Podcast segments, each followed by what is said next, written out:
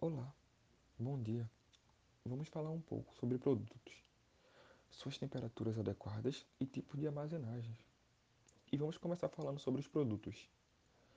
Os produtos mais vendidos em supermercados costumam variar bastante de acordo com a região, ou até mesmo com o porte do estabelecimento, e são separados por setores, como. Mas e aí que tá?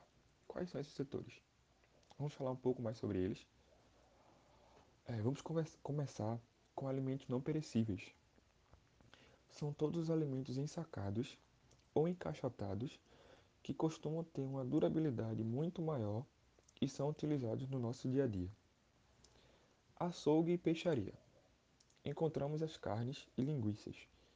E nos pescados podem variar de acordo com a região do negócio. Congelados. Vão desde um petisco ou um ingrediente para um lanche rápido a um, ponto, a um prato principal de um jantar.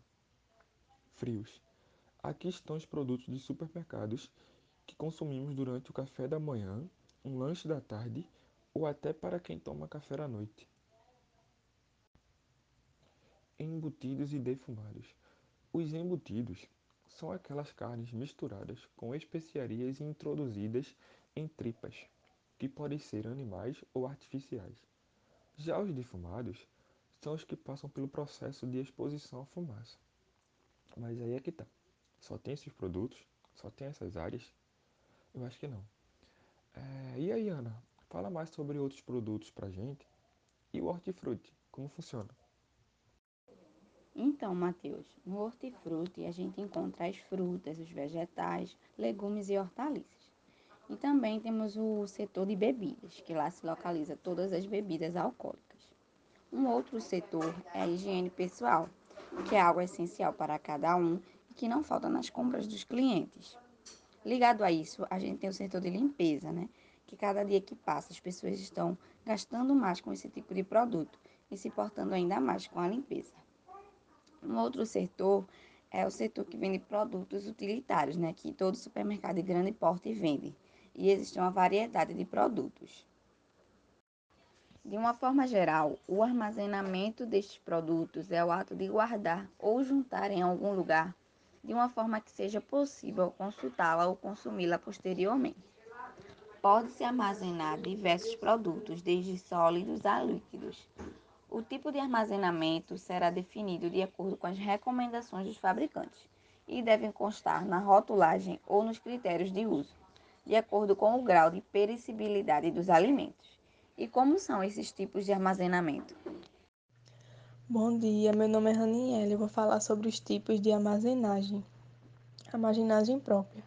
Como o próprio nome sugere, a armazenagem própria é aquela em que a empresa faz toda a gestão do espaço em que seus produtos ficam, com um galpão de tua total responsabilidade e no qual ela mesma define processos a armazenagem própria demanda funcionários da empresa para fazer toda a gestão e operação nesse local.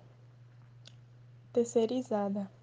Nesse caso, a organização passa as responsabilidades para uma empresa contratada, que fará a gestão do próprio negócio. Esse modelo é bom para as empresas que não querem se preocupar com o gerenciamento do armazém, já que o local é alugado e as demandas são atendidas pelas terceirizadas. Contratada. Por fim, há os armazéns contratados, que misturam características do tipos anteriores. Nesse caso, a empresa utiliza um espaço de depósito que não é seu, mas são os seus próprios funcionários que ficam responsáveis por cuidar dos processos logísticos. E por último, a armazenagem pública.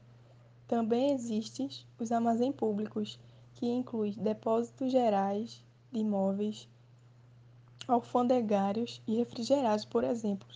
Esses locais são especializados e fazem cobranças de taxas e manuseio e armazenagem, que costumam ser baseadas no peso ou na cubagem das mercadorias.